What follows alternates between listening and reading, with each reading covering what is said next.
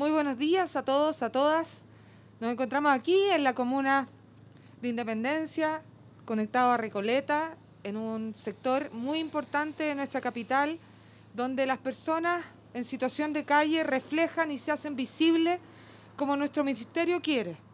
Que las personas en situación de calle y todas las personas que muchas veces no las vemos,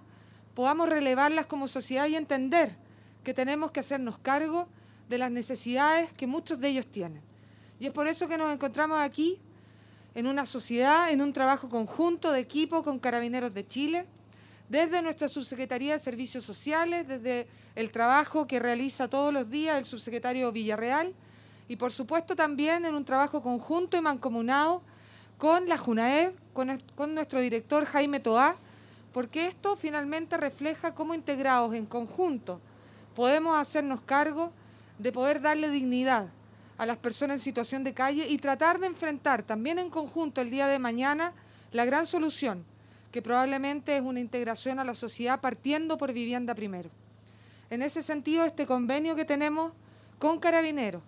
con nuestros carabineros comunitarios, con nuestros carabineros de acción comunitaria y social, que nosotros sentimos parte del Ministerio de Desarrollo Social y Familia, y no parte solamente del Ministerio del Interior.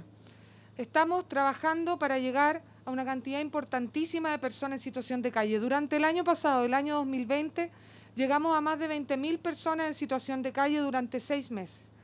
Este año vamos a tener 71 rutas sociales con Carabineros de Chile, llegando a casi 3.000 personas. Son más de 200 carabineros en 71, 71 comisarías en todo Chile.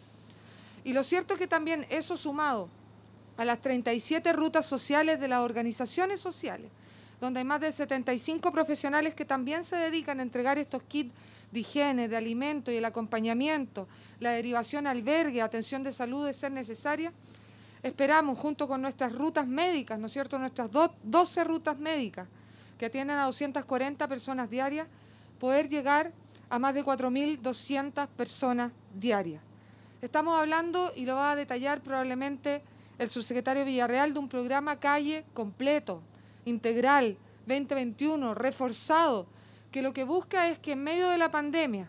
por supuesto que sean prioritarias nuestras personas en situación de calle. Sin duda alguna tenemos que hacer un esfuerzo mayor, hemos redoblado recursos, hemos redoblado albergues, hemos redoblado la preocupación por las personas en situación de calle mayores o con enfermedades crónicas.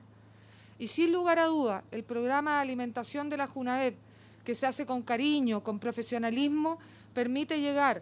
con esa alimentación acompañado de abrigo tan necesario para las personas en situación de calle que no hemos logrado convencer, llevarlas a un albergue y por supuesto no hemos logrado todavía encontrarles una solución definitiva. Ese es el trabajo que hacemos todos los días y que no descansaremos hasta que efectivamente como sociedad podamos enfrentarlo con la integralidad que se necesita.